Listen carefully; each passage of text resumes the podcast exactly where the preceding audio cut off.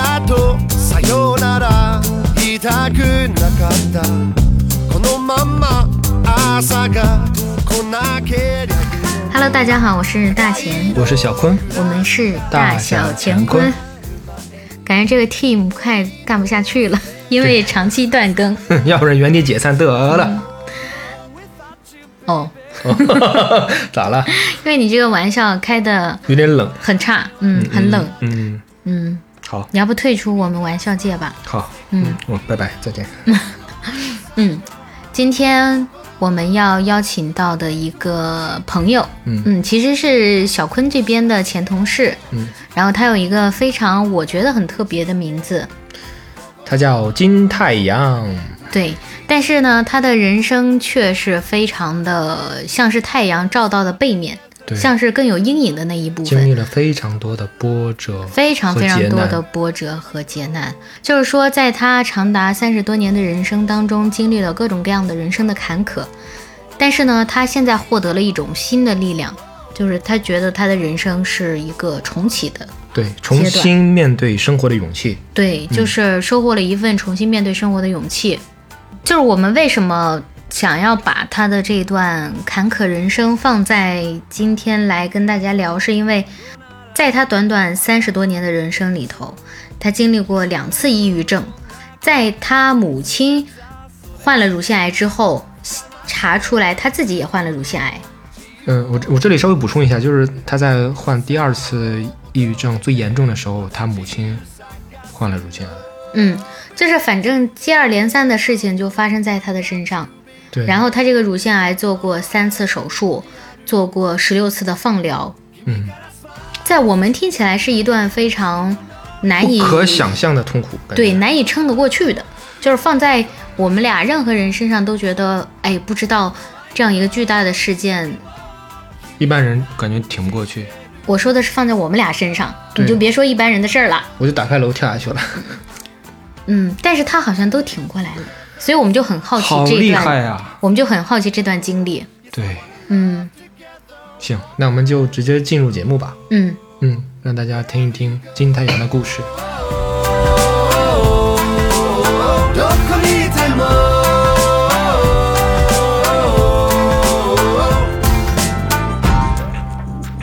嗯，我我之前我跟阿绿说过，我在片刻只有大姐能懂 我，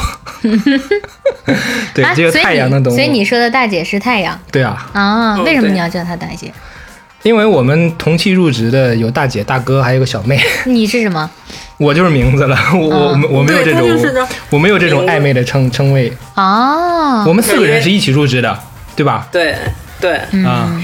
问题是他怎么说呢？他是正常的流程，呃，就他的面试流程十分的正常，你知道吧？ 嗯，但我们剩下三个人都不是，人都不太正常，你知道吗？什么人都不太正常。咋真是说呀真？的人都不太正 常。嗯，大哥那个时候入职，那个大哥贼有气质，脑袋特别大，然后就很江湖一。说话都，呃，就呃、嗯这种感觉，你知道 吗？对，他就这种感觉在说话。真的啊？嗯，嗯，然后他就是感觉有一种很野性的感觉，而且你知道，他就面试聊到后来之后，他就聊到了一些私人问题，你知道吗？ 就觉得很很敢聊。然后到小妹的时候，小妹就是个贼文艺的一个女大学生刚毕业那个时候。就小孩小嗯到孩来我着。的面试的时候，对，她是小孩来着。到我的那个时候就不知道为什么，你知道吗，就是突然的感觉要拿一下，不知道在拿谁。 那天那天其实等等的有点急了，然后就那个去的时候。第一眼看老大贼不顺眼，就我们的嗯那个、我们的老板看贼不顺眼，所以也没有好好的去面试。然后，嗯但是当时树导嘛，树导就说我非要把这这个这姑娘招进来，我倒要看看她到底能有多逼。啊，树导是想把你拿下来是吧？对，树导把我拿进来了，他就是因为他面的我嘛。嗯，嗯，所以就是因为这样的机缘，你们凑在了一个公司，所以结识。对，嗯刚刚是那个太阳，嗯，就是讲了一下为什么她叫大姐，就是嗯在我们公司里都亲切的称之为大姐。嗯，我知道。嗯，你为什么要给我解释？我的阅读理解比你强，好吗 OK 嗯 OK 语言霸权你。 OK OK OK，哎哎，那所以金太阳是真的名字吗？真的叫金太阳？对，是啊原名本名真的啊就是金太阳，写写户口本上的， 真的？啊哇，这个名字好特别啊！嗯，对，当时其实起名字的时候特别有意思，就是当然没经我自嗯己同意啊。啊、对啊， 起名字的时候特别有意思的事儿，就是当时是九，我是九零年生人，然后当嗯时是亚运会吧，然后有吉祥物叫盼盼，他们然后然后我盼盼们家人要嗯给我起的名字就是金盼盼，嗯，然后后来想说要不叫金灿灿，嗯，灿灿灿灿， 感觉阳光灿烂，啊， 对，就就出来阳光了是吧差点劲儿呢。然后后来是我东北话叫老叔，实际上就是我小叔。那个说，哎，嗯我就就叫金太阳吧，然后自己偷偷的去帮我把户口改了这个名，呃，把把这个户口上了这个名字，所以就一直这么叫着来。但是叫这名字好像是，反正从小到大听别人叫我的名字，我都有一种是感觉就是你要是叫我全名，我应该最想打人了。然后所所以就是。就也没有去延续这个名字，在片刻的时候，他们就一直叫我大姐，大姐也就那么过来了。而且我比较愿意跟跟他们去聊啊什么之类的，有的时候听他们说一些就是沟通，我觉得沟通很重要，人跟人沟通很重要，我就愿意跟他们聊，所以他们就叫叫我大姐。我平时也比较悍吧，我刚，对小坤刚刚去片刻的时候，在我我就我就我就接了个撕逼的活儿，所以他们才管我叫大姐，你知不知道？跟谁撕啊？当时是跟老板吗？不是，跟另一个那个，就是咱们找了一个乙方去做设计，在在淘在淘宝上找的，然后当时他们那个设计设计非常的不规范，其实就范就是等于说是模板套的嘛，然后就跟他们撕，就因为撕的撕的撕的天地都知，撕的整个公司都听 得见，所以所以整个调子就定 然后就下把来大了姐做实了是吧？对调子就定下来了，所以才叫大姐。哦 啊，，所以你会喜欢别人叫你大姐？也不是，呃，相对比名字的话，你要连名带姓叫我的话，可能我更喜欢叫一些其他亲密的昵称，这样。哦，就喊你金太阳，你就要动怒打的那人种是吧？哎，你不觉 得喊呃重点是因为对啊喊全名的话，会有一种特别特别想要有攻击性的感觉？ 好像有一点，一般情况女生喊我全名，我就我就会打个冷战，嗯， 为什么？就是就是会有攻击性啊。哎，但是，但是我我是大学在南方上的嘛，我在广东上嗯的，我我我喊我那些朋友都是喊全名儿，然后，呃，刚开始他们会觉得有点攻击性，但是时间久了，他们会觉得说这个事情很亲密。这是每个人每个人对这个事儿的，但是我那三个嗯感觉不朋一友，样三四个朋友，他们都觉得很亲密，嗯，就我叫连名带姓，所以很奇怪，但是，嗯，说不清。哎，我突然想起来，貌似我们在在片刻的时候喊全名的人很少，对，咱们基本上都其各有牛鬼蛇神各有各的名称。除除非是那种俩字儿的同事，嗯，就是名字俩侯瑞呀、对对，谁 的，呃，不是，对你知道他那们因为因为研发部都比较死板，咱们好像一般都叫他们直接叫他们名字，哦但咱们 也是片刻的研发部同事听了想哭泣。对，然后我应该不会 听，对他们不会听。但嗯是，但是片刻这个也是一个挺黑黑的存在。对、我我跟阿绿相识也是因为片刻啊，嗯，阿律是听了你在对片刻的节目吗？还是不是，他是当时的主播来着，哦，所以他不知道咱俩是怎么 你不知道啊？在一起 的。呃，我好像，我觉得片刻成就了很多很多姻缘，你因为我主管设计嘛，其实那个像就是呃去运营用户、啊，去运营主编这一边，我我知道的不是特别多，因为也很少聊。嗯，嗯就每个人的 嗯，嗯负责的内容不一样。对啊，对，嗯，而且我后期是主要做我们的文创了，嗯就是离就离内容更远一点。嗯，对，所以其实这一段儿就是，嗯，还是介绍前情提要嘛。嗯，对，就是怎么相怎么认识的，相知相识，什么鬼玩意儿， 什么鬼玩嗯意儿。 然后看着你们两个那就相白眼守儿相爱，是吗？然后相 思。哎，那那那就是你你们在你们在同一家公司的时候关系怎么样？就像就像小坤说的，呃，卢森堡，嗯， 就像他说的，就是呃，他其实是个挺容易挺容易被孤立的存在的，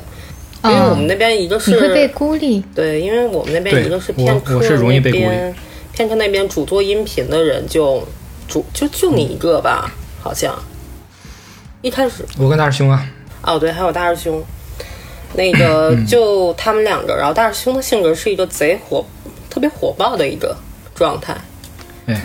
嗯然后相对比小坤就沉闷一点，然后呃也不知道，他经常他他最常做的反应就是呃呃嗯呃就这种，在我们片这不是猪八戒 吗？因为你你你是、对呀因为没见过大你你没见过大师兄，大师兄的话他你你刚是呃那个大师兄的那个反应还是我的反应？是我你的反反应啊，他大说师的是兄你呀，大师兄怎么会那样？大师兄这铁秃噜根本就不不听你说的好吧？他一定要把他自己的说完。应对我话都插不上，对，小坤在那个时候就插不上什么话，所以呃，基本那个存在感很弱。 对，然后嗯，嗯然后所以我不很怎么跟很我孤单寂寞的时候，只能跟大姐聊一聊天，嗯 温暖我的心灵。对，因为我觉得都是都是同事嘛，做事不做事跟做人又不冲突，对不对？所以关怀了一下一个边缘人物。 对，我所以我其实你你在那块儿并不那么开心吧？肯定不开心啊，嗯， 我很难的、那大姐在那儿开心非吗常艰，难啊，非常艰难的待了好几年，两年吧，也没有好几年，三年。对两三年吧。嗯对，所以你因们为待的时间差不多是吗？一样啊，嗯，哎，大姐好像是比我早早走一段时间是吧？我不你记你是提前提了离职吗？我不是提的离职，哎，甭提了，那段往事真的是。 也是撕逼吗？我是这个公司倒闭了，然后我我才走的。我是你应该没没等到那个时候吧？嗯，我没没等到那一天，我没等到那一天的原因是因嗯为和 HR 有一些不，当时的那个片刻的 HR 有一些不哦愉快，不是因为，嗯倒不倒不是因为跟公司本身，你知道 HR 跟谁在一起吗？不是跟知道 是吧？对，好像是知道，行，知对 啊，行，知道我们就不说了。还在吗？我就说这个，呃，好像是， 但我就说我们这个片刻就是一家相亲公很神司，奇要不你拿过去吃吧。不不，我不吃了。每个人都在里面找到了自己的归属。 但是片刻这个占了这个话题的大部分时间。嗯，嗯，其实说不定有很多听众都不知道片刻是什么，嗯，你想让我介绍一下吗？倒是不用介绍了，就是曾经一 个比较小众的，嗯呃，算是文艺的平台吧。但是现在还会有一些粉丝在下面提到提到我以前在那儿做的节目，会的，还所以我会觉有得多的，多少少肯定还会有人知道。肯定肯定还是会有的。嗯，但是反正我我总结一下，就是你们在片刻作为同事认识了，嗯然后一起度过了一段。呃，你有点孤僻，但是他能温暖你的一段时光，他就像太阳一样照亮了那个在阴暗角落里的 你。这就是一段你们的往，你你们相识我给你竖的大拇指。过程，对吧？对吧？嗯，真是棒，好好的一，对那就是好好的一段革命感情，怎么说的这么暧昧？呃，然后呢，就是你们离开片刻以后，离开片刻之然后其实交集就很少了，其实很少，就是从一七年一直到现在，嗯一七年嗯，到现在也有六七年有了，六年了。嗯，所以就是这六年，几乎就嗯发在生各自过发什展么吧，反正嗯，你也不算什么发展吧，我就也算吧，算发疯吧。就各自停嗯滞，你知道吗？就是发展发不动了就发疯。嗯，就主要是在发福。嗯，进入中年的一个节奏嘛。对，我觉得可能接下来就是我们就是本次嗯，这这样说好官方啊，但是确实是可能我更关心的，或者说小坤之前提到更他更感兴趣的一段儿，就是你们呃两个联系很少的那几年，嗯就发生了一些一些一些事情吧，嗯嗯，就你你会有一个大概的印象吗？就比如呃说你这几年，嗯，过下来，你有一个什么样的事情发生吗？就是你们离开那个公司之后，呃，有比如说啊，换什么公司，或者是说呃，进入什么样的人生状态？你有类似这样的可以作为标签的事件发生吗？主要的事件就是自己这次患病吧。嗯，我是嗯哪年？其实也不是，因为离开那个离开之前的平台之后，我们其实真的处于一种真的是各在各自各自停滞的一个状态里，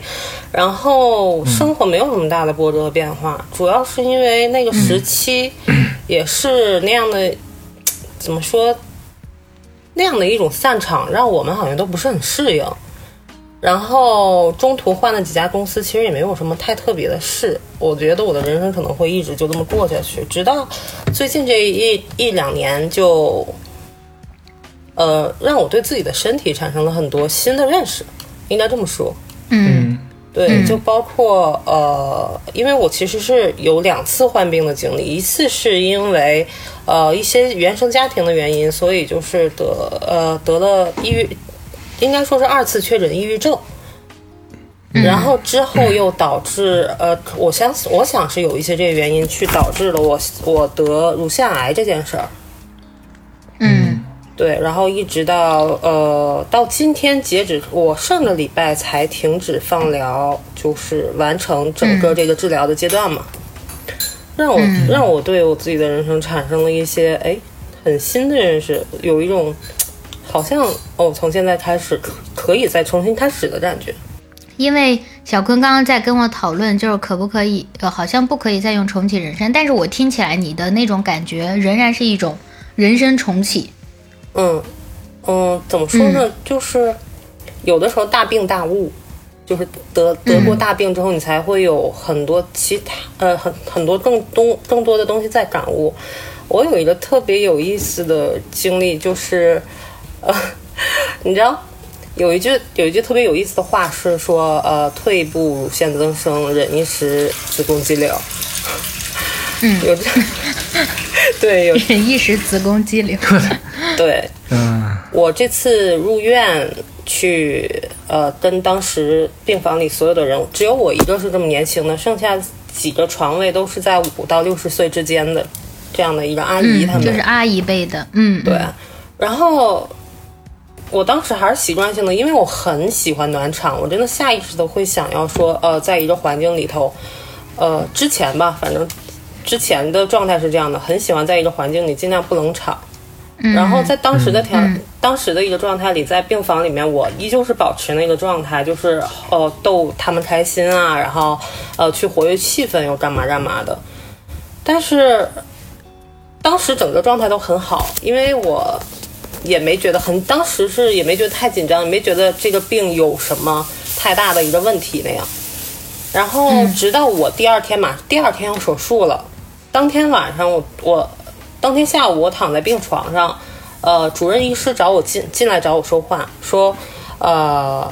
当时我是去的协和嘛，然后嗯大家都说协和这边如果治不了的话，那没有别别的地方可以治了，所以就去协和看看。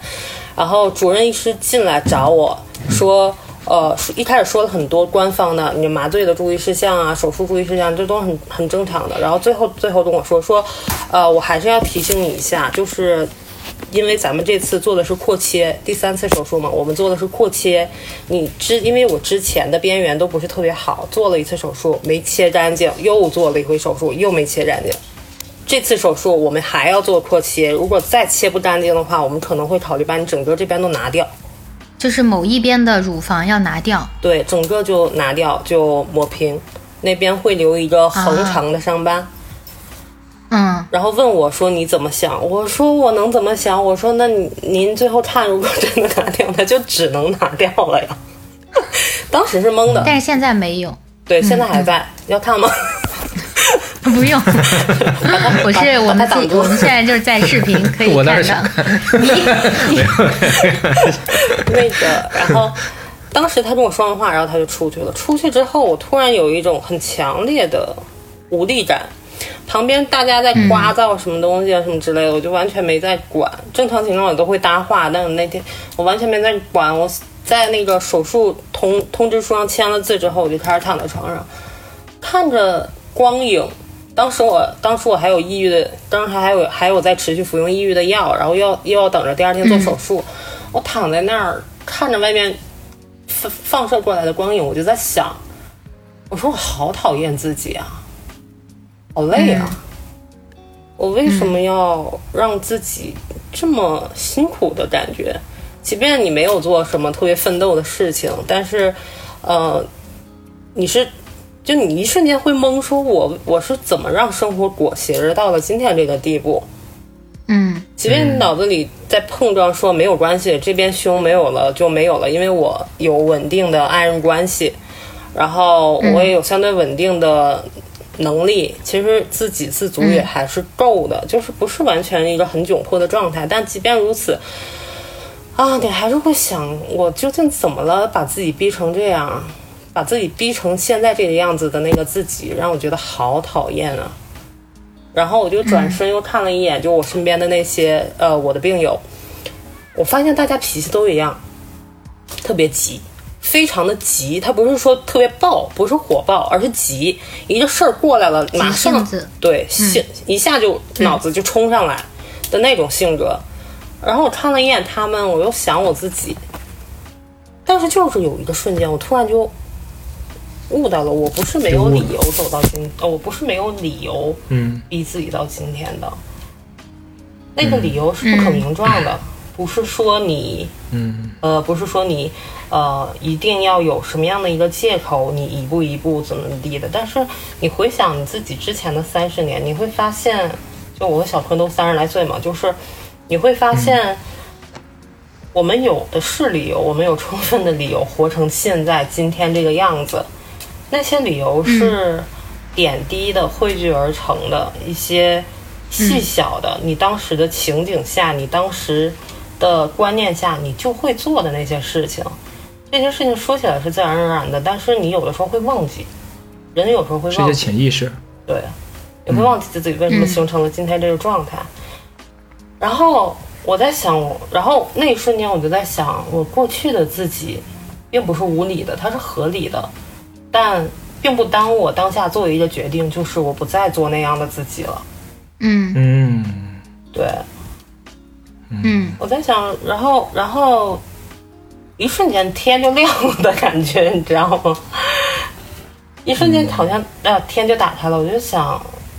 我之前做，起码之前三十年我做的事情不是说毫无道理的，我之前做的事情不是说，呃，完全的被动的盲盲目的那个状态。我因为一些家庭家庭际遇的关系，嗯，让我自己进入一个自我包裹的状态。呃，让我以一种更活泼的姿态来。其实我在跟别人 social 的时候，去表达自我的时候，去搅和那种热闹的时候，我自己是在自我保护的。嗯嗯，对我并不是这在是你的一种防御机制。对，这是一种我的自我保护机制，因为那个时候还不够强大。嗯那个时候你可能很容易、很敏感，你很容易因为一些事情让你觉得自己容易受受到伤害。嗯你变成了一个当下的样子，它是一个为了你求生。其实你变成任何一个样子，都是为了你当下求生的一个呃预备姿态。但嗯当你意识到你可以，你你变得强大了之后，当你意识到哦，我原来有一定的能力去掌控自己的一些些生活的时候，嗯你会想哦，此时此刻我是不是可以放下这些东西了，变一个变一个状态，变一个更自在的状态，让自己好过。嗯然后， 即便是这样想着，然后第二天手术的时候，我是全麻。第二天手术的时候，躺在病床上，闭着眼。等再一睁眼了的时候，就手术结束了之后，他要把你叫醒，才能把你推出手术室。 然后醒了之后，我就第一句话，眼睛都没太睁开，第一句话我说我胸还在吗？ 然后他们说在的，在的，挺好的。 我说谢谢你们。嗯，感觉是一个就是一瞬间的大彻大悟，就一有瞬间点的大彻大悟嗯，突对突然有一瞬间感觉好像心里有一个房子它被点亮了，就是、嗯就是心里变得明亮了，所以感觉天儿才会明亮。嗯哎、所以那个对我我我现在可能不知道啊，我我可能处于一一个真正好事者，一个好奇的心态。那个侧切是从侧边切，然后会留口子，就是他手术刀进去把那些癌细胞切掉吗？是这样子的意思？嗯，我身上有两道伤，一道是在这个位置，是淋巴的这个位置。嗯呃，这个位置是为了他怕你这个，他怕你可能是扩展到淋巴这个位置，所以他要做一个就是活检，把其实没有办法，人没有办法直接看到细胞嘛，所以他是把、嗯呃这边的肉取下来一块，然后送到生呃送到病理实验室。然后我中间经历了三次手术，第一次手术就是做了，当时做了，因为我有家族遗传史，所以我自己去做的检查。当时检查就检查出来说，呃，你这个不太好，直接安排手术吧。是在第一次是在天坛医院，然后直接就手术了，也没说做活检啊什么之类的，没有，直接就进手术室，然后切切完了之后说我们还要观察，切完了之后他要把那个东西，呃，把拿出来的那个不好的组织再去送检查，嗯然后十五天左右出结果，十五天之后跟我通知说，呃，我们看到你那个结果出来了，不太好，可能还要再切一次。然后如果你在我们这边的医院的话，可能我们就会考虑直接就给你切掉了。呃，但是你这么年轻，而且 就是你这么年轻，而且你这么大， 就原话。是有点可又惜年轻又大， 不是，因为你知道，像胸比较大的，它过后要做修复的话，会很麻烦，会相对比较麻烦一点。他说，所以他说你要不要去呃协和去看一看？然后我还挺，我觉得我的过程还是蛮幸运的，发现的及时。对。然后就嗯去了协和，协和当时的医生看，当时我的主任医师看了之后说，哦，就可以给你保。我我相信我我还是可以给你保一下的，可以给你。他原话说，我可以给你一个这样的机会。这词用的就很妙，你知道吗？嗯， 就好像你的生命是他来给你对机会的感觉。嗯好像有决定点这权在个。他那儿一样。嗯，那毕竟是协和的医师，我觉得他们确实该有这样的一个自信。然嗯对后对对，对，然后安排了第二次手术，第二次手术也是局麻，两次手前两次手术都是局麻，但是，呃，我昨天也跟小坤说了，因为第二次手术我的那个 瘢痕导致麻醉有点麻不开，我基本上是咬牙挺着完，挺完了一摊手术，哇塞，那应该嗯，很疼特的别疼吧？对，那种你知道刀切，然后还要用那个电烙把血管烫死，导致你不用大出不再大出血什么之类的，那个感觉我感觉特别真切。哇塞，我当时就觉得，哦，我觉得如果有一天我被我被敌方抓起来，我可能还能挺一轮儿， 你知道？ 对，不就有一种我我我们这是在苦中作乐嘛。差不多。嗯，对，然后结果那不第二次，嗯对，第二次第二次切完了之后，又是又重重复的步骤，把这个东西交到病理去，病理十五天之后出结果，十五之天之后出结果，又说不太好，你这个还有，这才有的第三次的全麻手术，就是就是叫扩切手嗯术，才有的第三次。然后当时才跟我说，你这个如果扩切完了还有的话，我们就考虑整个给你拿掉。嗯所以其实最开始你想去挺煎熬的。嗯，你想去看的时候，是因为你知道有家族遗传史，所以你也只是偶然间去看，结果发现真的有。对，呃，很其实也不是，我原来在当时咱我和小春共事的时候，其实呃之前就有这方面的一些疾病，但当时只是说呃有轻微的炎症啊，嗯嗯就也我没在们乎女生嘛都会有，其实嗯，对，中间呃中间是为什么？因为我妈妈。嗯，在我 我抑郁症最严重的时候，正好赶上我妈妈，她也乳腺癌，嗯对，就是很巧。有的时候我觉得真的是老天在考验你，他就在那个时机给你安排这样的事情，因为。然后当时家里没有人能嗯负责这样的事情嘛，所以我当时就是北京、哈尔滨两头来回跑，嗯，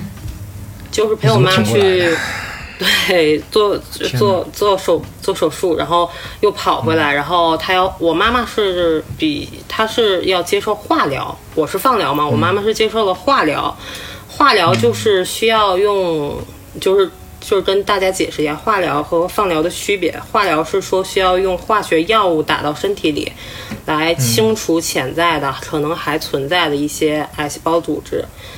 嗯然后放疗是用呃躺在那个一个仪器上，像咱们做 CT 啊之类的那种仪器上，放然射嗯后性通过、对它的放射频率来怎么说靶向的打击这个位置。嗯叫靶向治疗，也叫是吧？嗯，我这不属于靶向，因为药物和那什么都有靶向，药物和嗯靶向放是靶放向射都哦有，OK 靶向，对，嗯这个不重要，反正就是不一样的方式。当时我是完完整整的经历了我妈妈的病病程，陪着她做手术。像我妈啊、我妈妈这个年纪，她就没有选择保乳，她是选择直接切掉了，所以我知道切掉了之后什么状态。当时，嗯然后接着就是陪她放疗，看着我妈一次就是把头发都剃光了，一次一次的呕吐，啊，当时真的是觉得疾病真的非常可怕。嗯，但同时，你知道，你一脚踏进去，你会发现，哦，人生不过如此。 嗯然后之后就开，然后之后就是陪我妈做完检查，我妈的整个病程，呃，整个疗程结束了之后，我就说我也去检查一下吧。结果一检查，哎，来了，我我说妈，来，你把你再你再陪护我吧。 那就是你们俩之间隔得很短，对，因为那个像手术是很快的，但你后期要化疗，可能化十几个、二十几个。哦，你刚刚讲的那一瞬间那么轻松，你在得到这个确诊的时候，应该不会这么轻松吧？当哦时怎么样接受确实这样一个消消息呢？其实当时想的时候，真的没有想太多，就是当下因为你拿到 那个没有想太多。嗯嗯，因为如果是我我我我面临一个这样的一个一个事情，我可以讲一下我在一四年的时候为什么去片刻，我离开那个录音棚，是因为我的耳朵神经性耳鸣。嗯嗯。然后那个医生给我的建议是，你这样你最好换个改改改改个行，你这个改行你个录音师别干了。对，我我那一瞬间我就感觉我我天塌下来了，我不我的第一反应是我不想接你的职受业。嗯嗯，对啊，我不想接受，我我为什么是我？就是心里会会会有一些这样的念头，为什么是我？然后我我我起码花了三四个月的时间我才想通。还出去玩了一圈儿。对啊，我需 要对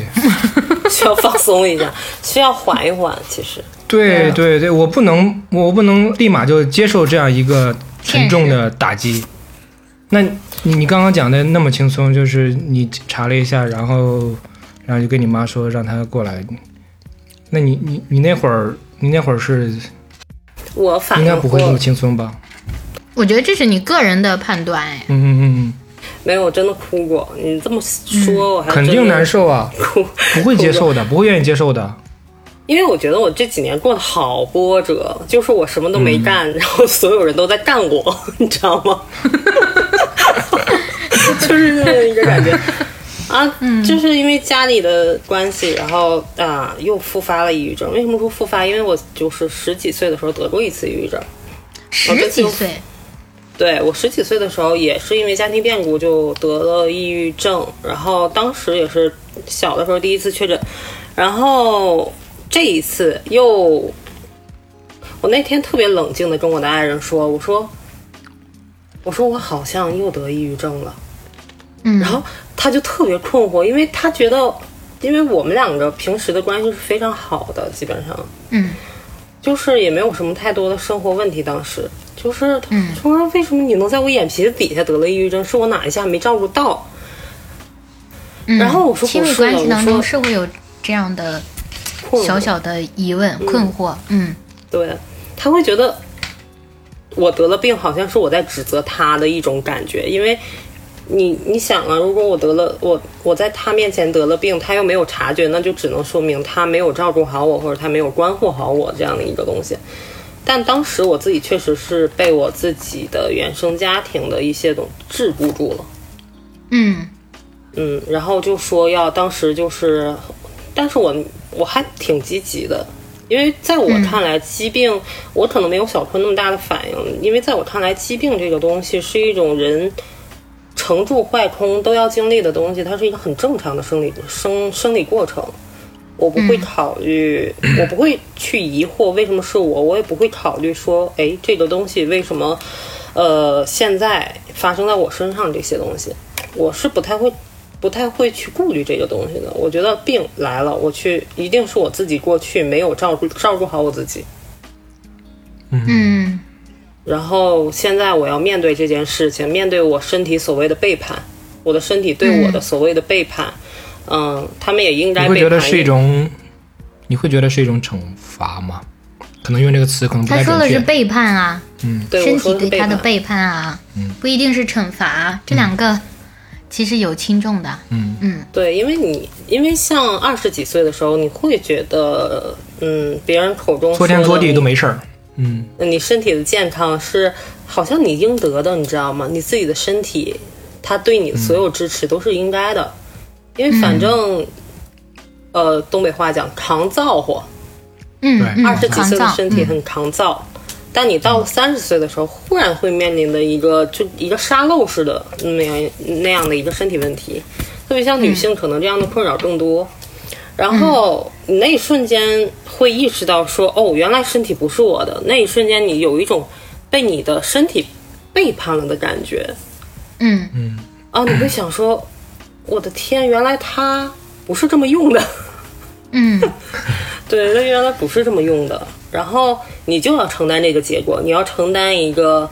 呃，你要承担一个呃去挥霍它的结果。我觉得是这样的。嗯我觉得疾病就是你承担挥霍你生你你挥霍你身体的一个结果而已。我我是好奇一个点，就是你怎么知道呃你第二次抑郁症复发呀？就是它是有一个嗯标志性的感觉吗？还是因为我其实周围也有蛮多抑郁症的朋友的，但是嗯怎么讲，就他们都是过了很长时间自己觉得非常 down 的那个时间太长了，然后他才会觉得说自己嗯、呃好像是不是有有了抑郁点症对对，是有点抑郁症才去才去查才去确诊。但是你是怎听起来像是你自己就会知道，哎，那个节点我好像是抑郁症复发了。对，呃，说到这个，要说一下我之前的经历，呃，是因为，呃，小坤应该知道，我原来是我其实最一开始本职是做护士的，哦，嗯，哦，，对，所以我对疾病啊，包括呃是很多东西的看法，可能跟常人也不太一样。我会从更客更客观的角度去看待这些事情，也会觉得这些事情是很如常的。嗯、加上我之前小时候的经历，就第一次得抑郁症的经历，我相信很多人应该都是像我小时候第一次得抑郁症一样。的那种感觉，已经就跟我现在感觉是不一样的。我想，大家会有一个，一般都会有一个什么感觉，就是当下的环境环境是极其不适的，呃，你找不到倾诉的出口。同样的，你会对你自己之前的。呃，发泄你可以，你本来可以发泄的，你感兴趣的途径产生一个闭口，你不会再去想要去去做那些事了。然后你慢慢发现，哎，我是不是有抑郁了？嗯是这个状态，一般人应该都是这个状态。嗯，像小时候是经历了父亲去世，然后太早的看过人走茶凉的这么一个状态。当时是从家里掌上明珠的状态一下掉到掉到狗也不认、狗也不识的那个状态，生从自我认知上产生一个很大的反差，所以就确诊了。当时就是确诊了抑郁，因为基本上每天都会无缘无故，就大家都会有一个点叫无缘无故的哭，嗯，听不说是过那种触，不是触景生情的东西，而是你呃不可抑制的这个身体，此时此刻好像就是需要放闸了。你哪怕你跟人嗯笑笑笑笑着笑着，眼泪突然就会掉下来的那种，那是第一次嗯确诊抑郁，当时你对抑郁症是不了解的，你会嗯觉得、哦，抑郁症这个东西，呃，为什么我得了抑郁症，就是怎么怎么这么脆呢？这个人，就大家都嗯生活在一样的环境里，就你感觉这么糟糕，我太敏感啦，我太容易受到伤害了，我可，我可太不是物了，会有那样的感觉。但是，嗯、当时是怎么经过的呢？其实当时那个时候吧，我小的那个时候，大家对这个精神健康其实不是特别关注的，嗯，甚至没有在我那时候甚至没有在服药，也没有在做任何进一步的积极的治疗，完完全全是硬扛。嗯嗯，然后在这个硬扛的过程中，其实我学会了一些呃内观的技巧吧，也不能说是技巧，因为其实并不可，并并没有什么好去张扬去说的，只是那个时候，当你在外部环境没有办法自救的时候，你会考虑自己要如何如何在内部环境里去做这个自救的行为。当时就在考虑，呃，哪些观念是对的，哪些观念是错的，原生家庭中给我的什么样的价值观。这些价值观是否真的合适于我？我最大的呃，我一个很标志的一个时刻是什么？就是我小时候强迫症是非常重的，我一定要把呃走路的时候一定要走在格子里，这是这是一个很标准的强迫症的行为。但呃，有一天，当我意识到我家庭所给我的教育不能支撑我当下的生活的那个瞬间，我会想说，我为什么要一定要踩在格子里？嗯然后我就想打每破一一下步，我对我就每一步都踩在那个痕迹上，每一步都踩在路砖的那个中缝的那个位置。嗯我发现哦，这不是一件可怕的事嘛，这不是一件呃家里人告诉你的什么事情什么事情一定能做，一定不能做，它并不是那样的。为了你自己能够好好的生活下去，为了你自己能够好好的生存下去，没有什么是不可做的。啊，当嗯然是在不伤害别人和、和 和那个道德违标准呃法的犯这个犯罪的事儿咱可不敢。啊，对对。对，然后，呃，自打产生这样的一个，只有只要有一个出口，其实人就会不可抑制的向前。那个时候就会考虑说，哦，那我是不是可以尝试更多的事情？呃，比如说，我原来是一个，我原来我原来不是一个这样可以侃侃而谈的这么一个性格，我原来的性格是非常闷的，甚至是有一点，有一点腹黑的一个状态的那么一个小孩儿。但是自打那时候之后，我就想说，我一定要坦诚，我要告诉别人我我的想法，我一定要去，呃其实是在硬推着自己，因为你推不推自己，生活都要那么去往前走。当时就想说，我一定要好好的去表达自己，要去选择自己，哪怕是一个很微小的选择。我选择自己喜欢的笔，我选择一个我喜欢的朋友，我选择一种我喜欢的表达方式，然后生活就这样越滚越大，越滚越大，一直到呃后来是上了大学当了护士之后，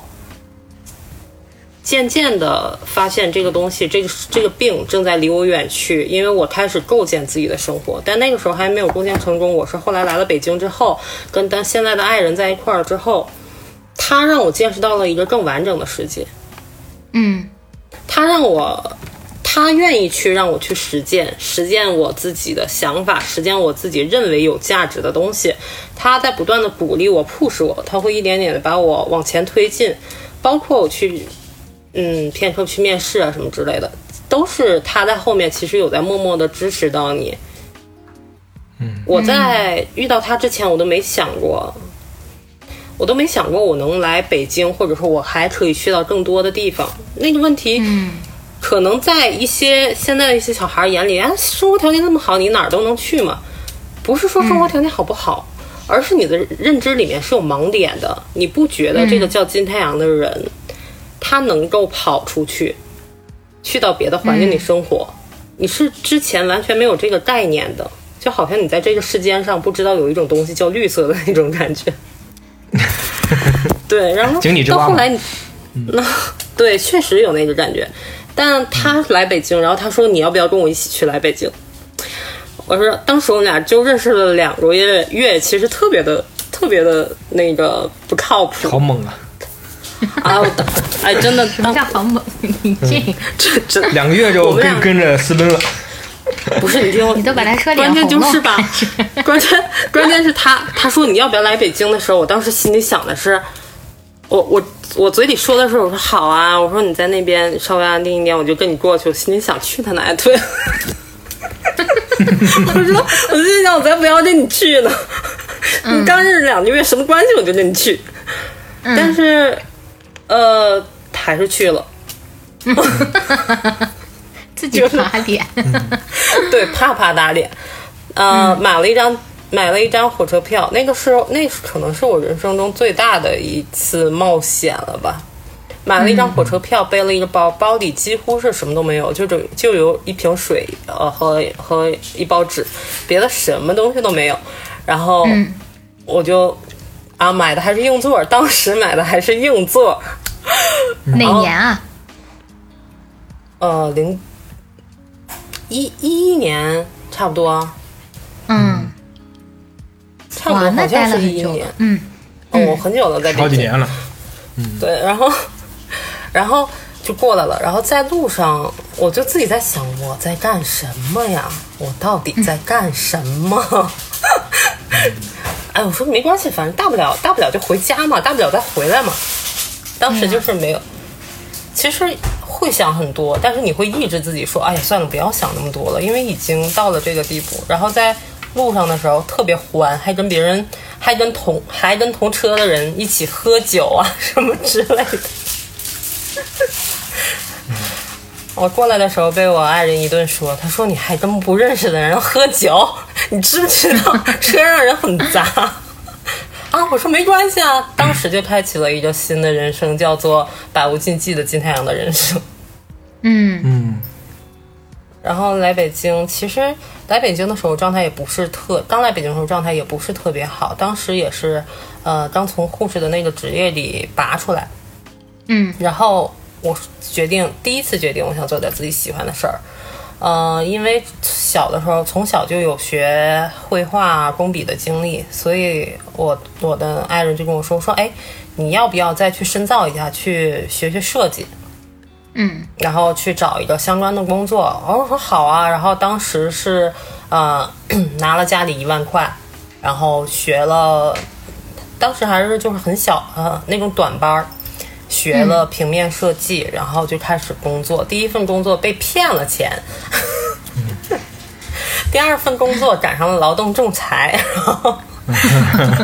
就 就非常神奇的经历。然后第三份工，然后中间就空了一段时间，空了一段时间，就觉得哦，因为生活不能感觉生活不能这样过，而且那个时候，呃，我爱人也不是像现在赚那么多，我们俩几乎是同时来的北京，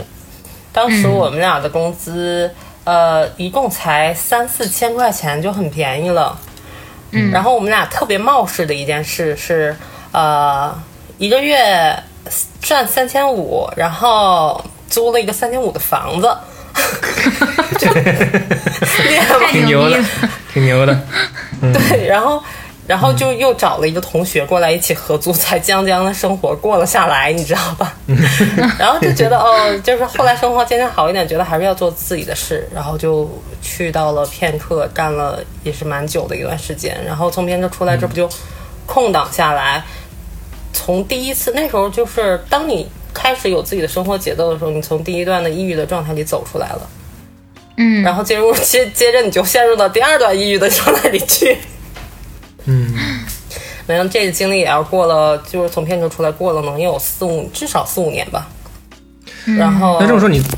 你在片刻的嗯那那段那段时间还还是比较快乐比，较快乐的，嗯对我对片刻其实相对比你可能感情更深厚一点，因为它打开了我一个认知。我在之前是我在之前的生活里是对社会价值这一方面不是很精心，应该怎么说？我不是很在意，呃，社会赋予我什么价值，或者社会的整个导向是什么样的，我觉得跟我的生活是没关系的。但是这一份工作我不能，也不是说非要总提片刻，而是说当下的那一份工作，在你的人生际遇里，让你觉得哦，有很多的视野打开了。嗯嗯所以其实我还好，在那时候不像你那个那个那个状态，嗯就还好。然后出来了之后，就说聊到聊回抑郁， 绕了一大圈儿聊回抑郁，说到第二次抑郁的经历，嗯、是因呃为呃，像家里面有一些房产的纠纷这件事。因为我们我的家庭就是没有父亲这个角色，父亲去世这个角色，所以很多问题的话还是要我自己去面对。嗯呃，像我妈妈也不能插手多去干涉什么事情嘛。然后当时我就有一种，就是另外一种世界上的世界崩溃的感觉，就是为什么要和原生家庭走到这个这样的一个地步的那么一个关系，然后会觉得你想要得到的那种亲情的东西就消失了，没有了。嗯一瞬间你会产生很强烈的一个困惑，然后加上那时候是我最最疼我的爷爷也去世了，这几年反正际遇挺多的。我我爷爷去世了，他是我们家里最疼我的、最呃不求回报的疼我的一个人。然后，但是当时一个是因为疫情，二一个是因为跟家里的原因，我没有能见上我爷爷最后一面。然后就只能自己躲在这儿哭，就自己在躲在这个躲在这个环境里去哭，去想念他。然后我还写了一篇小作文儿给我爷 爷，去怀念他。我跟他说，呃，我跟他说，大概意思就是说，等到下辈子，你愿不愿意再舍我一盒舍我一舍我一盏茉莉花，我再与你喝一壶茶酒那种感觉。嗯就有写这么一段，然后当时就陷入了一个整个的抑郁的情绪里去。我觉得，嗯，没有，即便是原生家庭这样，也没有能够懂我，也没有真正的去理解我，真正的接受我那样的一个感觉，一个错。现在来讲，应该是一种错觉。嗯然后 在这途中就经历了母亲得病，我妈得得乳腺癌这件事，然后生活裹挟着你，没有太多时间去伤心难过，呃，陪着她走一遭，还早还好一点，就是我妈心态贼特别好，我妈心态好的不行，你知道吗？ 她给了我很多积极的。呃，一个影响吧，可以说，她其实、她不太管别人死活，其实，他是个不太这是个好事儿吗管？嗯，怎么怎么说呢？两方面吧。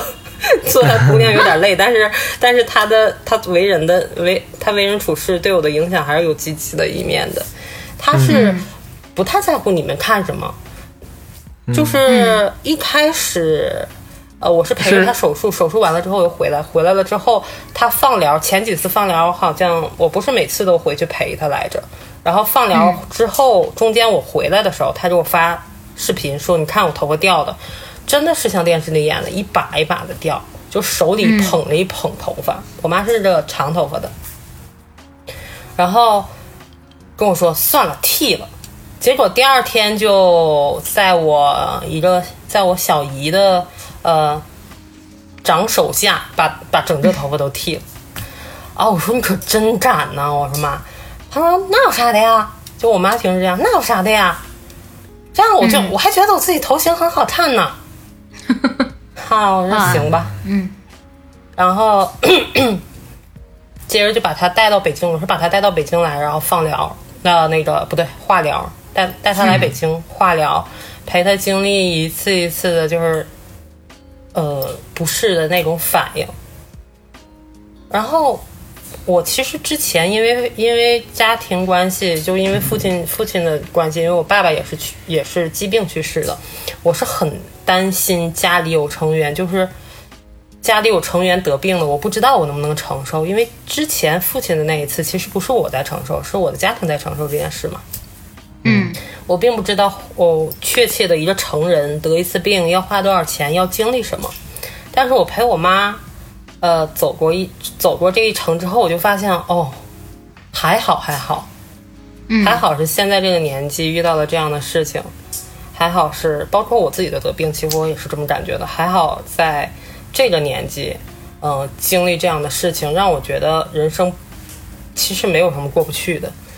嗯是很这些东西变得这个这些东西你经历过了，你没经历的时候，你会觉得它哦好可怕好大呀！我这个东西我究竟要花多少钱？我到底要经历什么样的一个苦难？这个过程应该是如何如何如何？你越幻想它越大，越幻想就越大。这样的痛苦，这样的疑惑持续在我整个人生里，就是自打我爸去世，可能我一直都处于这样的一个状态里，十几年到去年开始，我接受了我妈妈得病的事，然后我接受了自己得病的事，我才意识到说，哦，好吧，也就这样吧，那那就来吧，嗯，没什么所谓了，也不过如此，千刀万剐而已嘛。 然后渐渐的，在这个过程，就是在两两种疾病交汇的过程中，慢慢慢慢的，呃，我觉得我才开始找到一点自己新的状态，一种非物外的状态。你不再需要去听别人怎么说你，你不需要再去感受别人怎么去呃看待你，嗯，而且你也不用再自疑，关键就是不要再自疑。嗯，不要自我怀疑。对，然后包括小鹏之前说有没有特别波折，有哭过，非常难受的哭过，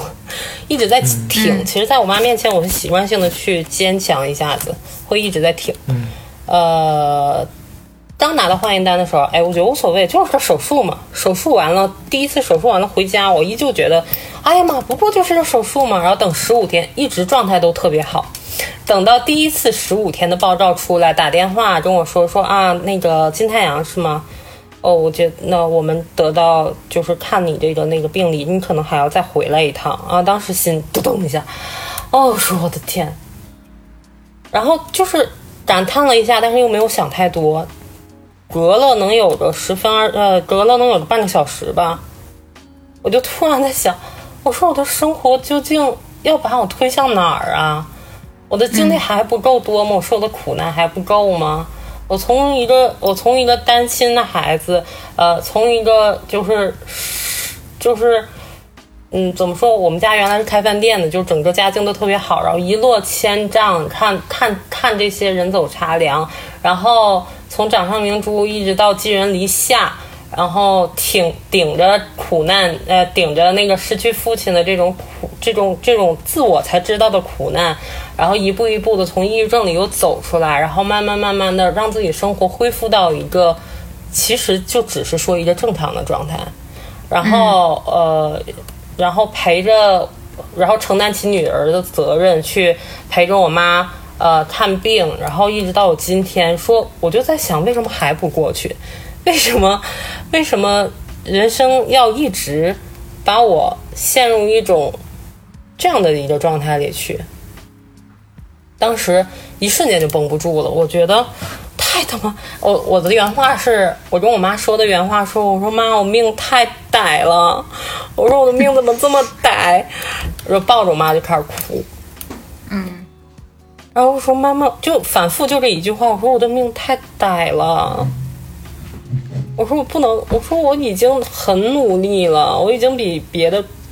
姑娘坚，那不是姑娘，就是我已经比别的人更坚强。我说我相信，如果我的命运放在别人的身上，不一定他们能他们能走到今天这一个这个地步，我还要做到什么地步才可以？嗯我觉得我，然后我就就开始抱怨，我说老天对我太不公平了点儿吧。我说这个命运就是我的命运就是针对我， 我的命运在 PUA 我。然后就呜呜的哭，哭的都不行不行的。然后，但是我自己哭的时候，就那句话又把自己又把自己给踹醒了。就是换做是别人的话，人生过得我同样的人生，不见得过得会比我好。我自己一个人三十来岁了，三十年的经历，自己陪着自己一路走过来，我还有什么不能做的啊？嗯就哭完之后，一瞬间又醒悟，说：“我是我自己最好的伙伴，嗯我陪着自己，真的是陪呃，我真的是陪着自己承住坏空，人生八苦不过如此。嗯嗯，就爱离别、怨憎会这些东西，我自己都经历过，而且这些时刻都只有我自己在陪着自己，在反思自己，在进化自己。嗯那说明我自己很可靠。我既然如此可靠，那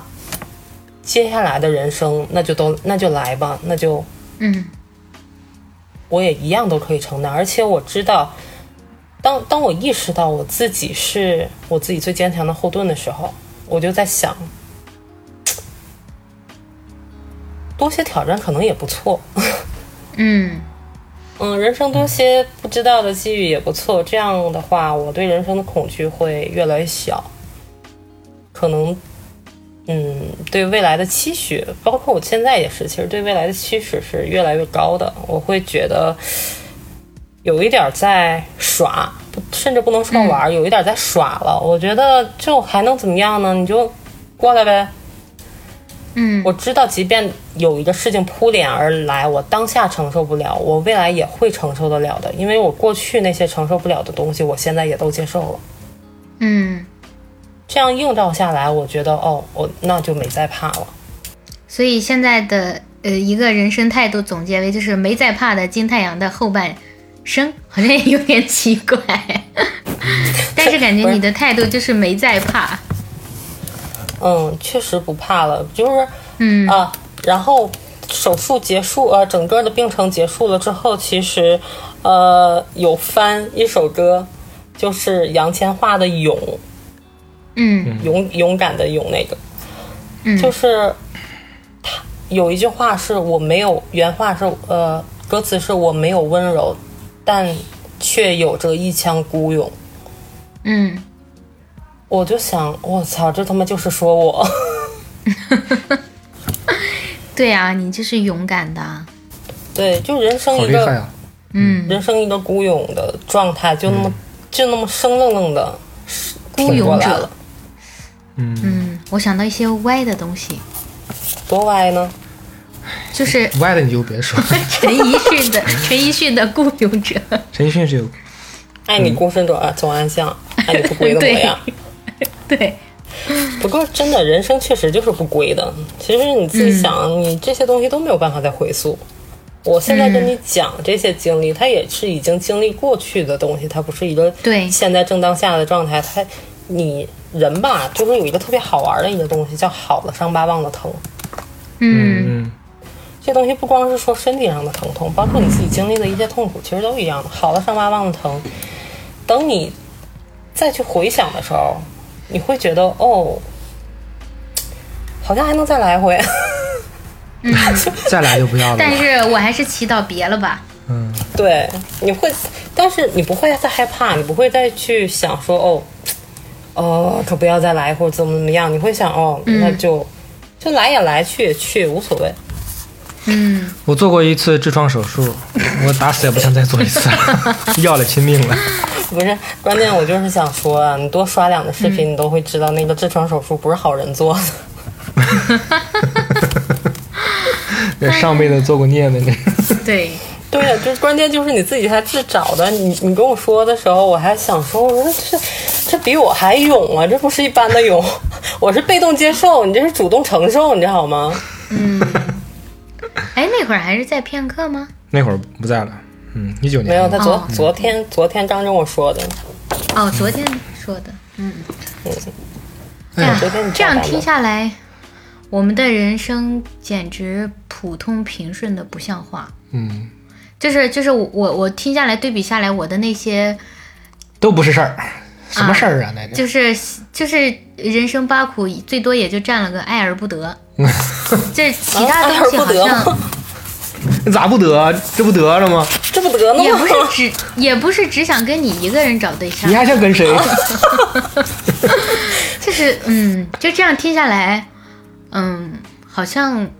你说我原生家庭也不咋地吧，但是现在他们是属于老了老了，好像还有点相爱的感觉。嗯，就年轻的时候是打的要死，嗯就恨不能掐死对方，但是现在就感觉哦，好像老了变好了。互相照应。嗯对，然后你要说那些疾病，我几乎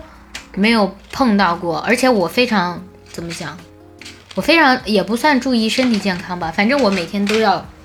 健身。嗯，我只是尽量让自己，我我也跟你一样，可能性子急，我算性子急吧，嗯对吧？嗯。但是我觉得可能接下来我要让自己变得稍微慢一点。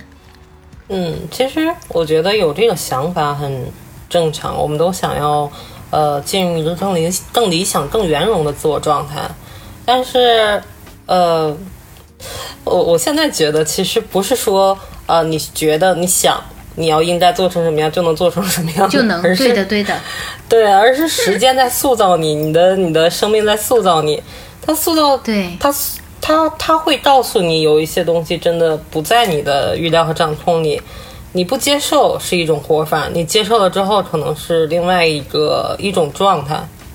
嗯，总之，我们的信念就是嗯掌控能自己能掌控的，掌控不了的我们就接受吧。嗯，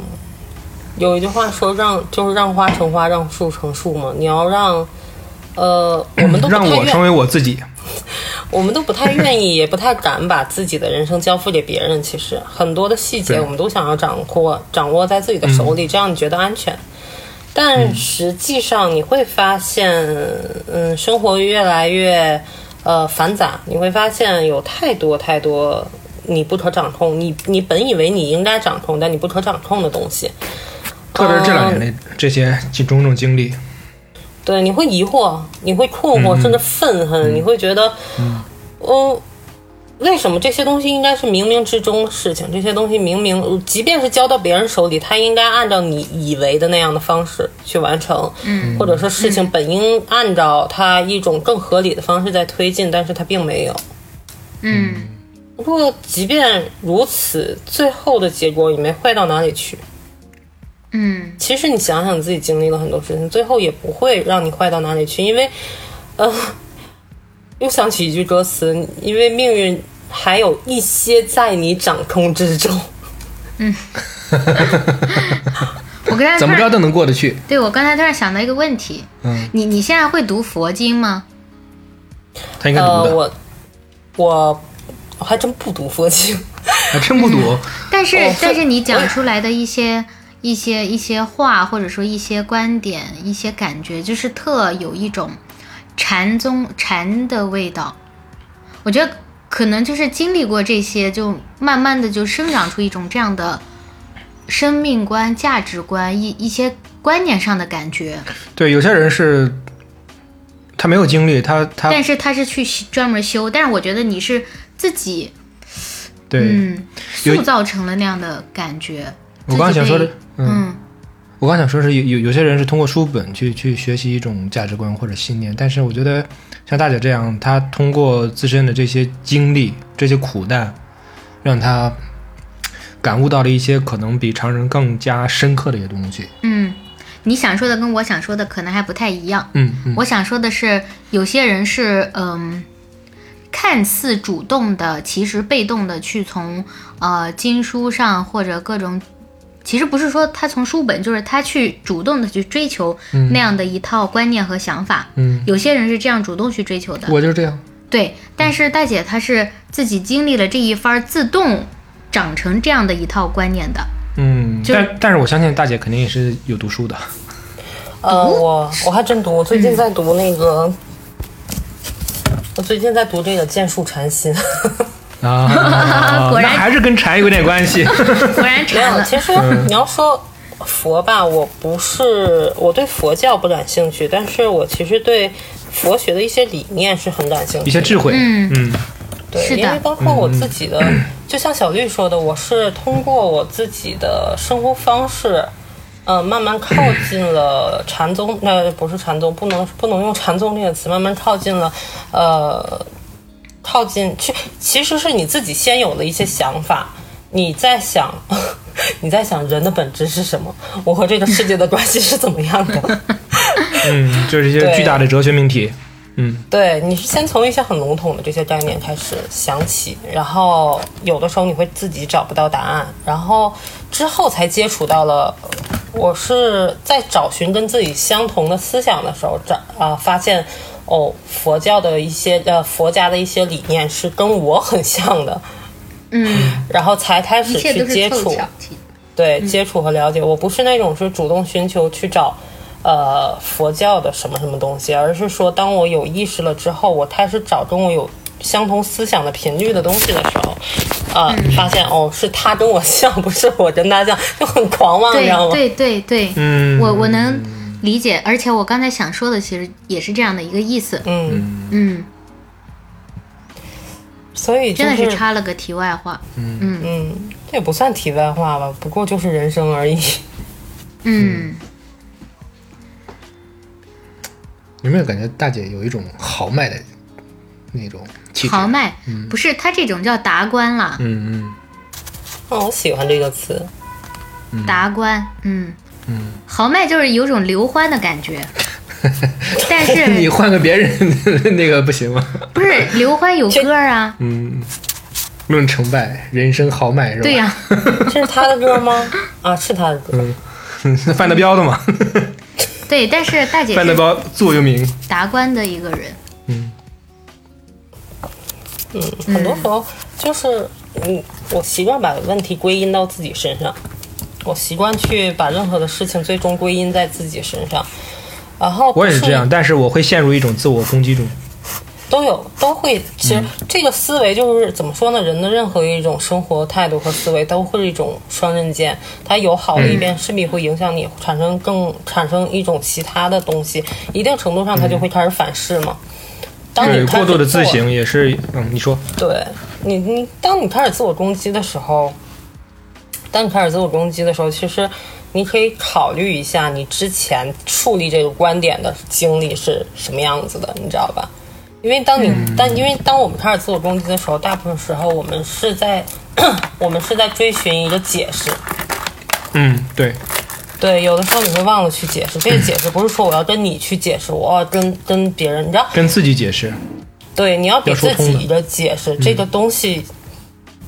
我是为什么要这么想，我之前为什么这么想，嗯以及以及我现在为什么要我为什么不这么想，嗯，告诉自己这原因之后，你会发现哦，好吧，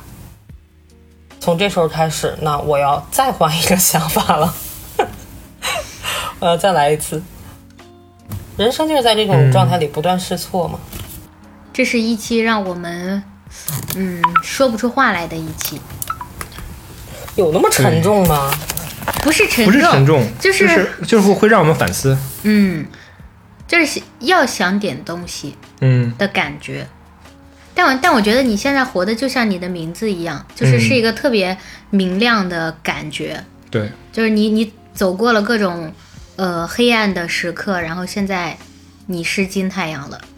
嗯，我也其实我也有这种感觉，就是包括我对名字的，我都有自己的名字本身，我其实不太愿意去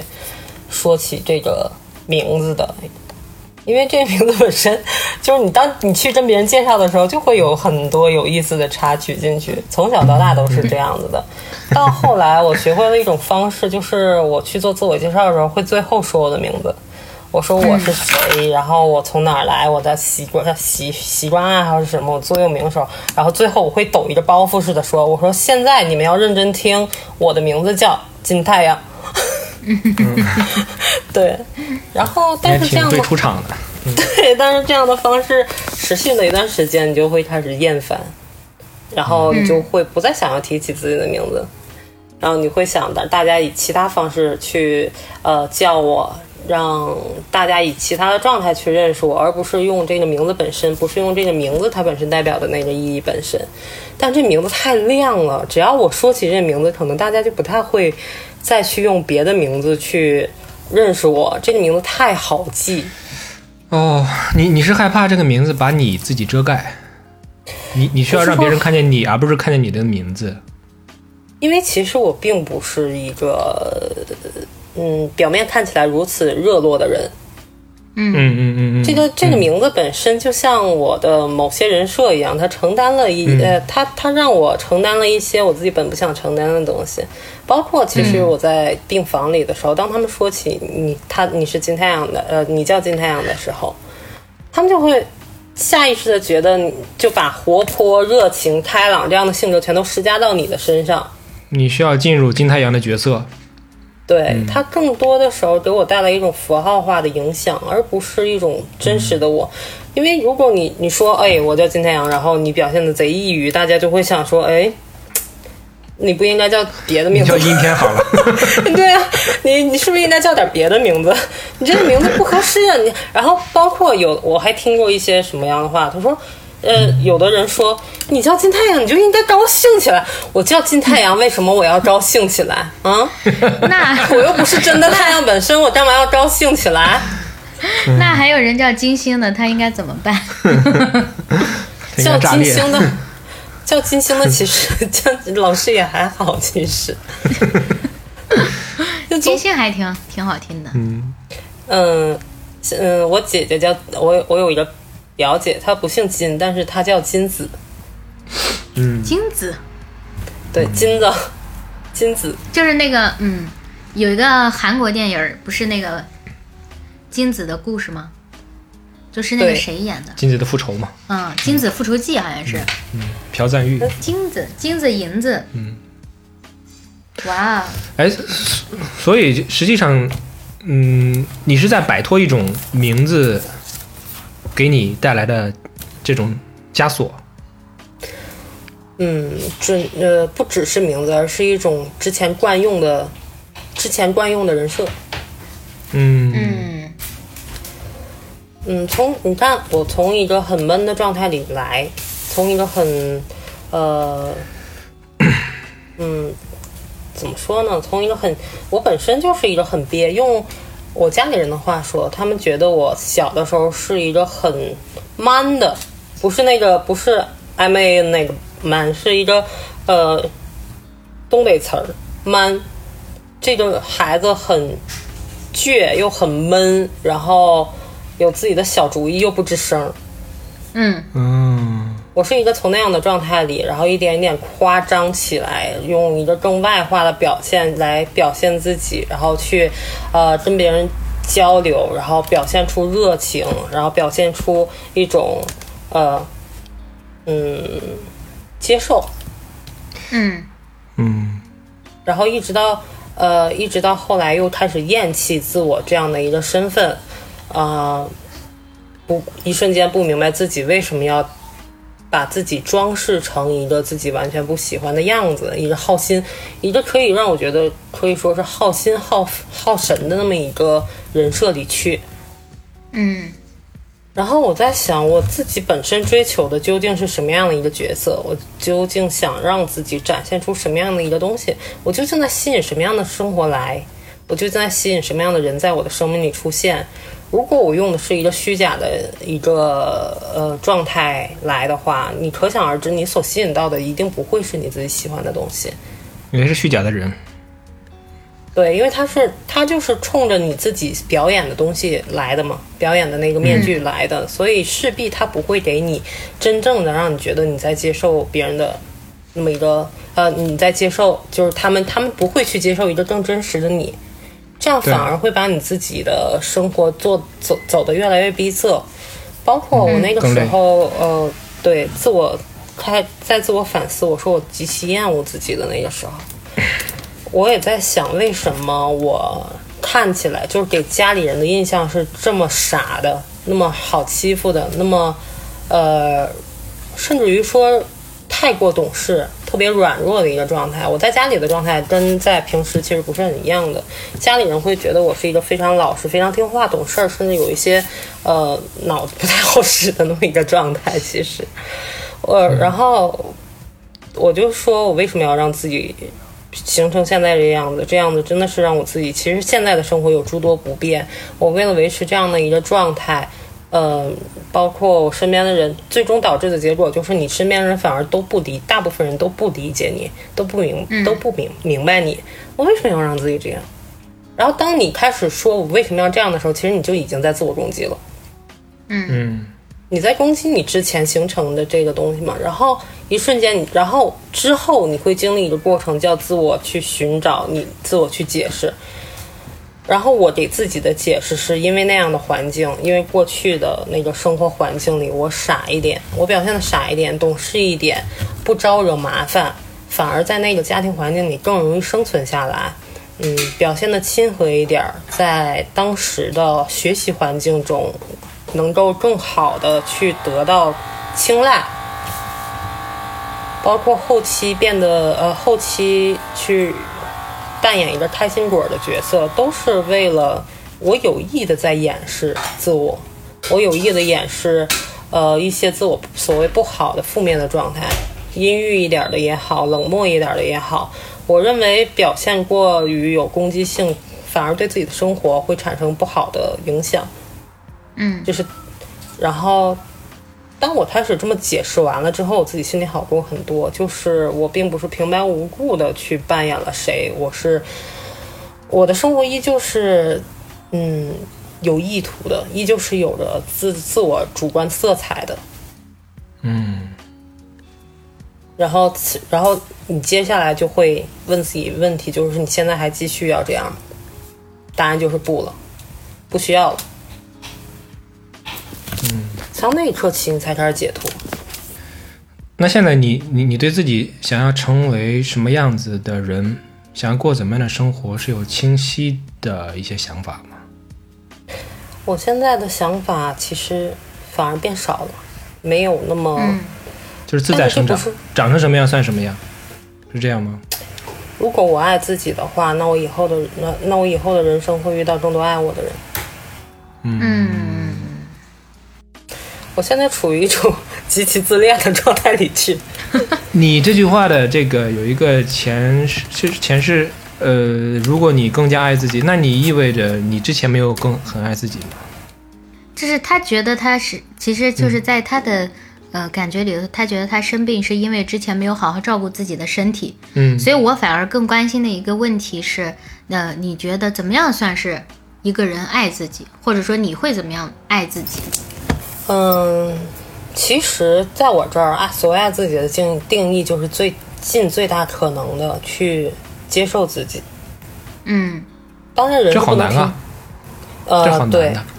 对，因为我觉得第一步诚实这个事儿就是很难，很就是很多人都难以做到，对对自己诚实，诚实的面对自己。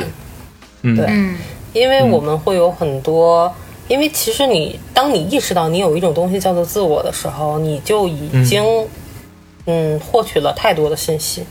这些对信息包含了别人给你施加的社会价值的观念，给你施加的一些所谓是非道德的一些呃标准。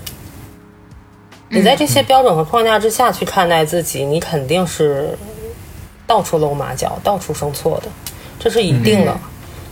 但是呃，其实当时我是被我没我怎么说，我我是相对比较被动的嘛。嗯，当你的生活没有出路，没有一个很好的出口的时候，你就会想这些标准是不是错的。嗯当然不是说这个这个前提不是说你为了我要去攻击标准，而是你真的开始审视这些标准，在别人看来是对的，在你看来是对的吗？或者那些包括那些提出标准的人，他们自己有没有履行这个标准？嗯，然后你才会进一步的思考，那如果这些标准不对，那什么才是适合我的？那我为了去接受这些，我为了去获得这些适合我的东西，我进一步的，我下一步进一步要付出和改变的是什么？当你一切的出发点都是我的时候，这个人生会轻松很多。嗯当然，这个我不是说我这个这里面的这个我包含的是呃更贴近于本我的自我，应该这么说。嗯，贴近于自己欲求的一个标准，但它并不是说欲求本身。嗯，是不是说的说的有点笼统？有点有点点绕，不过没关系，我呃我我我也这两年正在学习各种心理学， 嗯，对，我能听懂你在学，嗯嗯，嗯，就是我们都一开始都只是活在一个最本我的状态，然后慢慢长大之后，你会进入一个超我的状态里，你会进入一个社会化的自我当中。嗯然后，当这个超我到了一定地步的时候，它开始制约本我的一些东西，你会发现你不开心，嗯嗯因为你完嗯，全枷活锁嘛在架那构都，是，对你完全活在架构里，它能让你好好的生存下来，但它并不能让你进一步的安心生活下来，嗯这才是问题所在。你不开心，你会开始痛苦，然后你会想，想一一开始大家会下意识想我去宣泄，嗯你说说去肉欲的宣泄也好啊，还是说食欲的宣泄也好啊，什么之类的，就是每个人宣泄方式不一样嘛。你会想去宣泄，当你发现这些及时的可以给你产生多巴胺的宣泄不能让你得到满足的时候，你就会进一步思考究竟什么能让我快乐。大部分人就卡在这一步了。嗯，因为每个人都在调和，大家试图在超我的限制下得到快乐，这一点本身就是个悖论。嗯，嗯，更何况你的那个超我，我们最一开始的这个超我，还是通过他人，通过学习他人、模仿他人得到的东西，它不是一个完完全全的哦，我们自己选择的一个结果。其实，嗯，这个时候你就肯定不可能快乐，因为你在扮演谁，这个谁你自己都不知道，可能。然后我们要，然后我们就要做的是什么？我们要做就是认识自我，我们要知道哦，我们自己要。我那我如果我不喜欢现在超我的这个状态，那我本我是什么样子的？然后你会发现你的本我可能是一个很狂妄的，或者是一个超级自卑的，然后又或者是一个非常有，就说的直观一点，非常的有性欲望的，或者说你自己是非常卑劣的，你又或者说非常软弱。当你的当你去正视本我的时候，那些本身的就是实色性的东西迸发出来，你就会知道，哦，原来生而为人，我是一个这么样这样的一个状态。嗯，大家就会害怕，就会卡在这一步，说，因为大家都不知道怎么控制本我的一个东西，嗯，就会卡在这儿说啊，那就算了吧，就 放弃吧，就在这儿就就就算了。但实际上这才是刚开始，你认识到有一个东西叫本我，这个东西才刚开始，这是第一步而已。嗯，对。然后就是接受自己，接受了之后才是控制。有的人是反的，直接开始去做控制的这件事儿，但实际上当你不接受它的时候，你的控制只是一种困兽之斗。嗯，你只有能够说，呃，我先接受我自己本身就人性本身如此卑劣，嗯，嗯，之后你才能开始想我如何成人，我如何为人。嗯，所以这个东西是一个很漫，就怎么说，就是一个很漫长的修行过程。你要慢慢的去修习自己，你要慢慢的，嗯，从接受最初的本我开始，然后再慢慢的去解释自己的超我。你的自我就是在中间处于，嗯，就是在中间做调和的这么一个状态。在这个过程中，你的自我会变得越来越有能力，越来越协调和平衡，慢慢慢慢的，真正积累出了属于所谓自我的那个经验，你才能开始爱自己。你爱的这个自己本身是接受了本我以及超我的，呃，你接受了本我的欲望和超我的概念之后的这个自我，嗯，你所谓爱的其实就是这样的一个自己，爱的就是这样的一个得到了某种平衡，得到了某种慰藉的自我。嗯，我觉得大姐把这事儿说的挺清楚的，嗯，而且这个是很不容易说清楚的一个事儿。嗯，我觉得这个主要是能让你听得明白，嗯，你你应该能听得明白吧？我肯定听我听得明白，你怎么就这么狂呢？ 我挺狂的，这啊我本我就很狂妄啊，啊，我知道，我知道。嗯、你 看看着我们俩地位来了吧？ 也没有，有的时候就是，有的时候我就觉得特别有意思。就是我跟小绿是第一次，这嗯算是见面嘛？面对面，但是嗯，而且隔着屏幕的。啊，之前都嗯是在那个小春的那个朋友圈里有看到你啊，然后包括听你们俩的一些节目那些状态。有的时候我觉得，你知道小春就像是一根土参，你知道吗？ 土参是什么东西？参就是人参 那种土东西，人参你知道吗吗？？土洋参吗？对，就是一根人参，但是小绿是那个芽。啊，它灵嗯，有它的很时候灵灵动是吧？对，有就是你们两个合在一起之后，才形成一条完整的身，你知道吗？完整的、灵动的、有药性的一个呃一个身。如果脱离了、脱离了彼此的这个状态的话，的一个更加一个可能会更加的不稳定，所谓更加的狂，然后另一个可能更加的沉闷，反而拽不起来。对我是更加狂的那种，对，对， 你就是狂狂点姐，好，对狂点好。我狂哥的名字狂不叫了几狂风，年我。是狂雨，我知道。 他哥的名字真叫狂，就是网名来着， 嗯嗯，太逗了。 哎呦，你这慢慢狂，狂不了几 年。我现在我也我跟你差不多，我九一嘛，我也觉得就是、啊，咱俩我三九零，差不多，咱俩差不多啊嗯差不多，嗯，咱们仨都差不多。你比我们老你多你了好吗？好吧，八零后就别猜了。对呀，这是我们九零后的盛会。 对我们九零后的醒那个怎么说人生醒悟大会，你知道吗？嗯，对。但但我也是过了三十多以后，嗯，感觉好像有了点儿新的模棱两可的体验。嗯就因为我经历的事情实在是太 太小和太少了，嗯，嗯，所太以过我还于能狂，太过于单薄了。嗯，也许有些什么打击就把我打趴下了，也说不 定。对，但所以我觉得这是这是一个挺受教的一个过程。嗯，感觉今天跟大姐聊也很受教啊。嗯嗯，接下来，嗯、你有什么感悟？那个大姐刚说我在片刻的时候，感觉是有点点孤僻的。嗯，就挺想聊聊对你的认识呗。对我挺想了解了解一下我的那段自我认知的。实际上，我的自自我认知我也不是很清晰，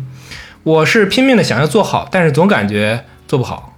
或者说总感觉被误解，我也说不清楚。然后呢，就我的整个局面我就很尴尬，嗯，然后我也想融入，但是又融不进去，怎么说呢？圈子不所同，以不要 瞎融。对呀、对对，嗯，干嘛要硬没有融呢，？其实小春那段时间，那段时间给我一个什么样的一个感觉？我是我挺觉孤独得的，呃，没有生活呃，怎么说，工作理念是完全不一样的。嗯，嗯，因为其实，嗯，这我还蛮好奇的，什么工作理念？啊，我觉得你的工作方式，包括你自己的工作流程什么的，可能跟大跟跟片刻的整个节奏不是很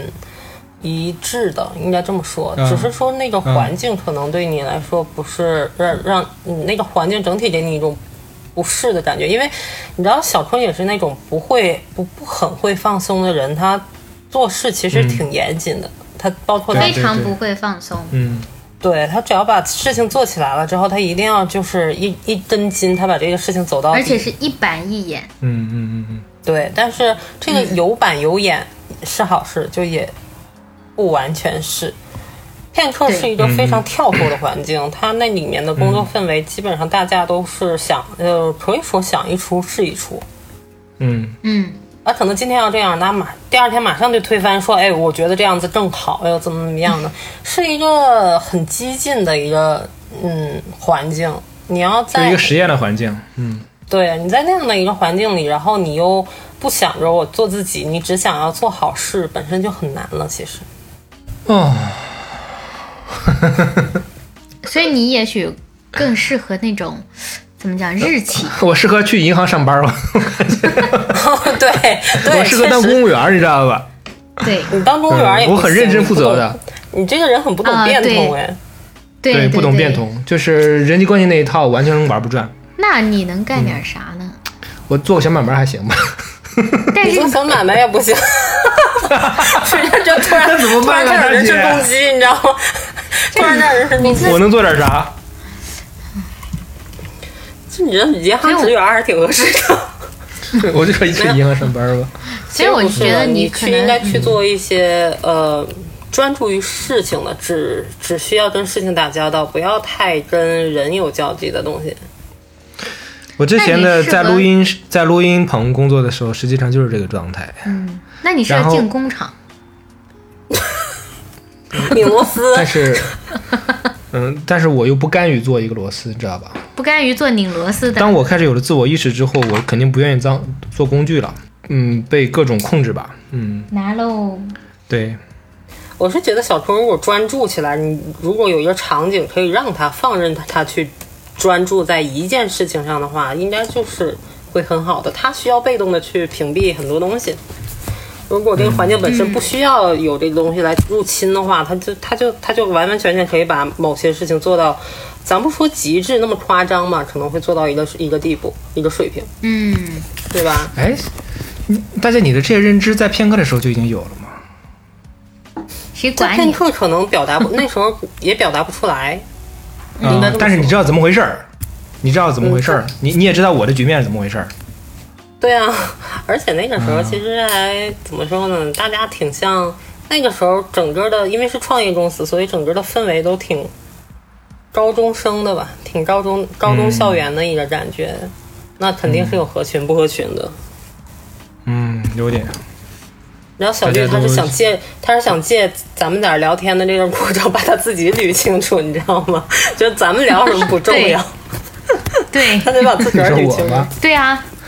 你你现在看重的是别人怎么看你，也不是，他就主要看我怎么看他。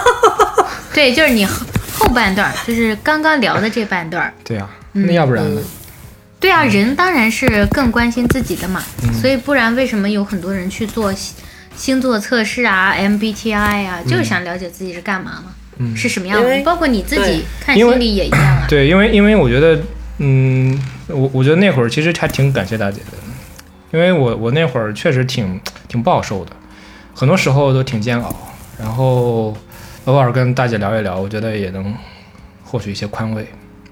对，要不然他那时候都投壶了，真的。对，但是，但是我我又有一股不认输的劲儿，我死扛，我非要扛过去，我非要，我非要证明一些什么东西，因为我总有一种隐约的那种担忧，就是说我不能认输啊，我凭什么认输啊？ 嗯我不认输，你其实那时候不是不认输，你是在坚守一个自我的，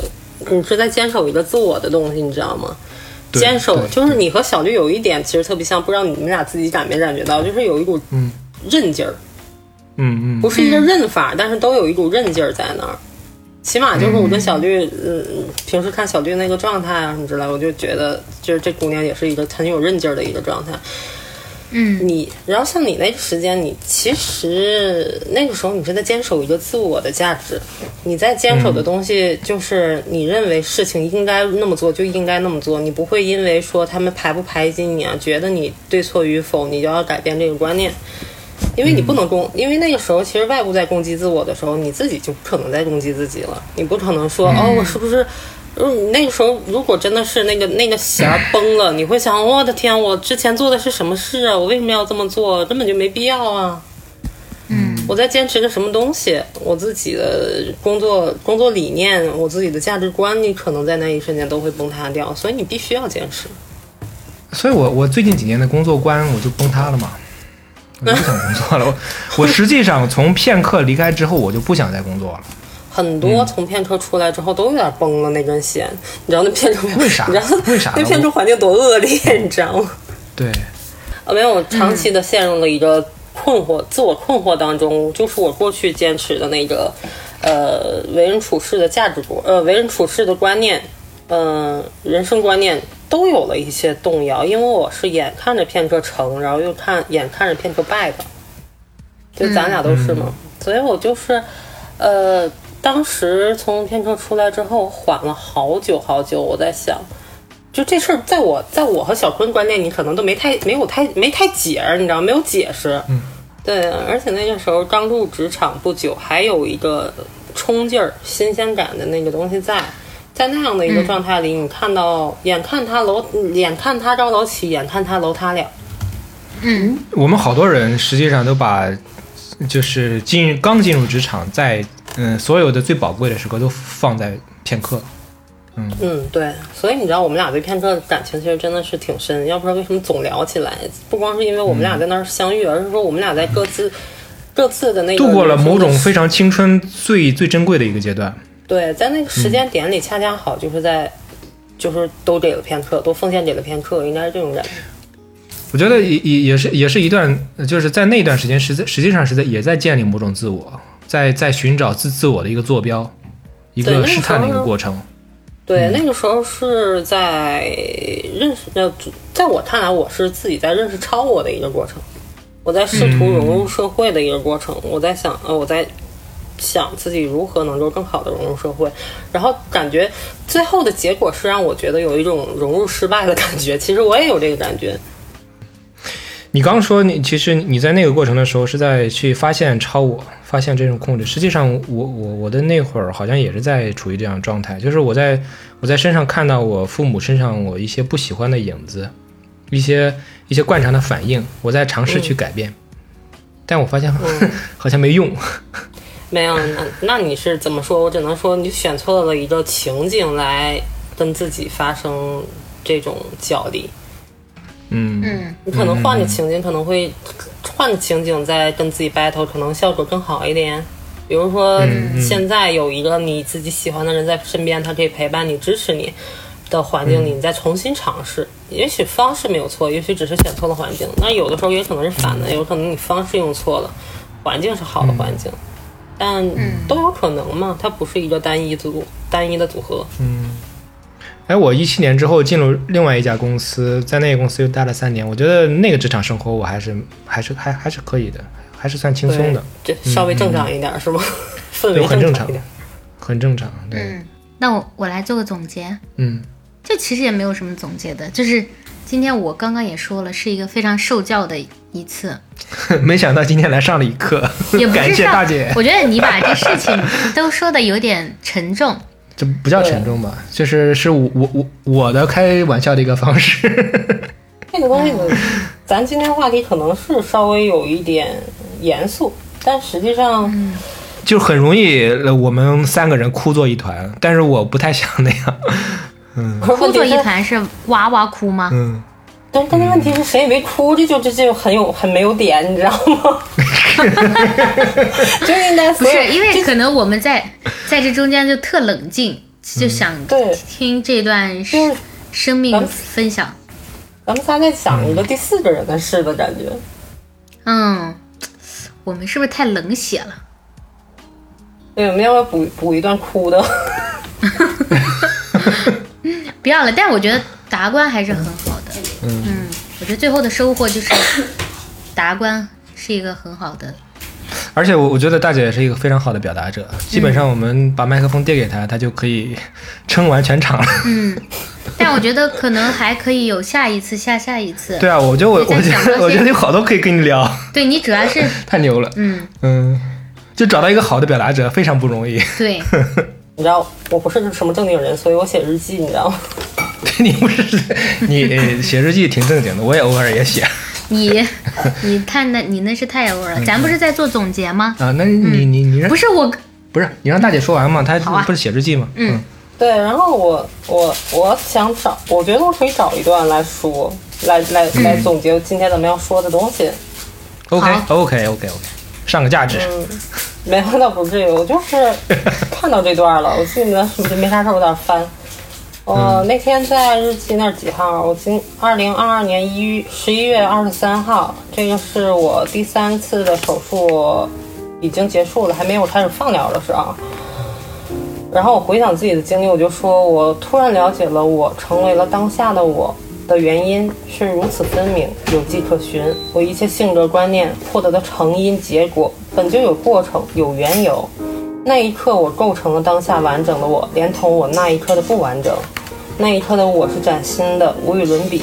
这种感受令我现在想来依旧激动。允许我成为我自己的那一刻，我是如此舒缓和荣耀。然后我之前有听到